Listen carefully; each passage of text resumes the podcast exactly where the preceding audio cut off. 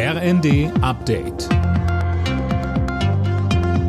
Stündlich neu. Auf den Punkt informiert. Ich bin André Glatzel. Guten Abend. Trotz der Großdemo von Bauern heute in Berlin, die Bundesregierung hält an den schrittweisen Subventionskürzungen beim Agrardiesel fest. Auch ein Gespräch der Ampel-Fraktionschefs mit Vertretern der Landwirte hat daran nichts geändert.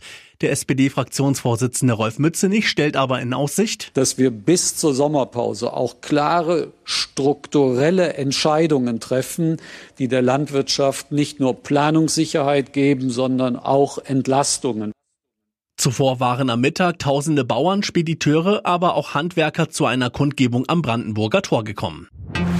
Politiker zeigen sich nach dem Treffen von AfD-Politikern mit Neonazis skeptisch mit Blick auf ein mögliches Parteiverbotsverfahren.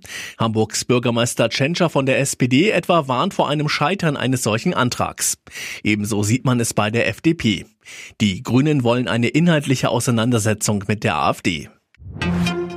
In den USA starten heute die Präsidentschaftsvorwahlen der Republikaner. In Iowa stimmen die Menschen zuerst ab, Fabian Hoffmann. Und Ex-Präsident Trump liegt in Umfragen deutlich vorn vor Ex-UN-Botschafterin Nikki Haley und Floridas Gouverneur Ron DeSantis. Das Wahlverfahren ist wie aus der Zeit gefallen. Bei 1600 Nachbarschaftsveranstaltungen, etwa in Schulturnhallen oder auch in Wohnzimmern, wird erst diskutiert und dann vor Ort abgestimmt. Online oder Briefwahl, Fehlanzeige. Die klirrende Kälte im Mittleren Westen macht es den Menschen aktuell da auch nicht einfacher.